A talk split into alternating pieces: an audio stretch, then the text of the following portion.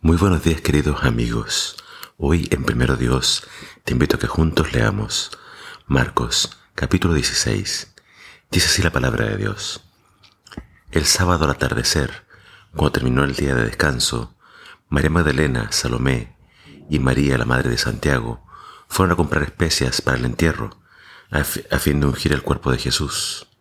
El domingo por la mañana, muy temprano, justo al amanecer, fueron a la tumba en el camino se preguntaban unas a otras, ¿quién nos correrá la piedra de la entrada de la tumba?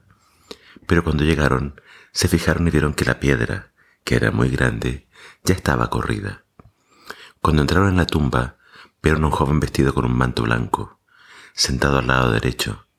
Las mujeres estaban asustadas, pero el ángel les dijo, no se alarmen.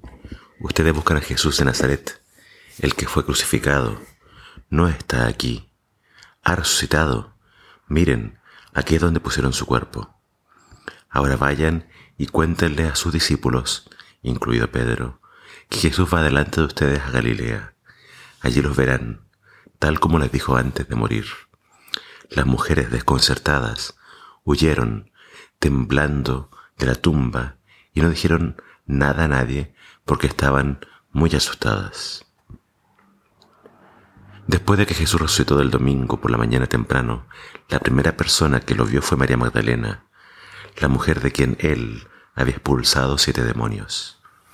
Ella fue a ver a los discípulos, quienes estaban lamentándose y llorando, y les dijo lo que había sucedido. Sin embargo, cuando les dijo que Jesús estaba vivo y que lo había visto, ellos no le creyeron. Tiempo después, Jesús apareció en otra forma a dos de sus seguidores que iban caminando desde Jerusalén hacia el campo. Ellos regresaron corriendo para contárselo a los demás, pero ninguno les creyó. Incluso más tarde se apareció a los once discípulos mientras comían juntos. Los reprendió por su obstinada incredulidad, porque se habían negado a creer a los que le habían visto después de que resucitó. Entonces les dijo, vayan por todo el mundo y prediquen la buena noticia a todos. El que crea y sea bautizado será salvo, pero el que se niegue a creer será condenado. El relato de Marcos de la resurrección es bastante particular, porque nos muestra de que, lamentablemente, muchos se les costó mucho creer la buena noticia.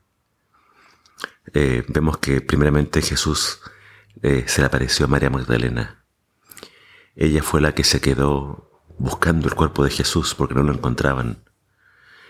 Ella fue la que recibió este privilegio de ir con la buena noticia a, sus hermanos. Después dice que Jesús se le apareció a dos que iban camino al campo.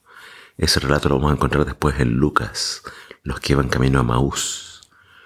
Entonces Jesús va eligiendo diferentes testigos y después se aparece a los once. Pero él quería que los once creyeran no de primera mano porque se desapareció. Ellos, Jesús quería que ellos creyeran por el relato de las mujeres, pero ellos no creyeron. Entonces, para ellos fue algo impresionante que Jesús haya resucitado, no lo podían creer. Ellos pensaban que con su muerte todo había acabado, pero Jesús resucitó y Él les reprende su incredulidad porque ahora ellos tenían que predicar la buena noticia, que el Mesías, el Hijo de Dios, vino a morir, pero resucitó. Y este mensaje tienen que predicarlo en todo el mundo. Y si ellos no creían, ¿cómo iban a creer otros? Por eso también encontramos que eh, después en el Evangelio de Juan vamos a leer que Tomás fue otro que no creyó. Él dijo, hasta que yo no vea y ponga mis dedos en sus llagas, yo no voy a creer. Y Jesús dice, bienaventurados los que creen sin ver. Esta buena noticia tiene que ser predicada en todo el mundo. Y es increíble cómo así se cumplió. Los discípulos quizás tardaron un poco, pero finalmente salieron por todo el mundo a predicar el Evangelio.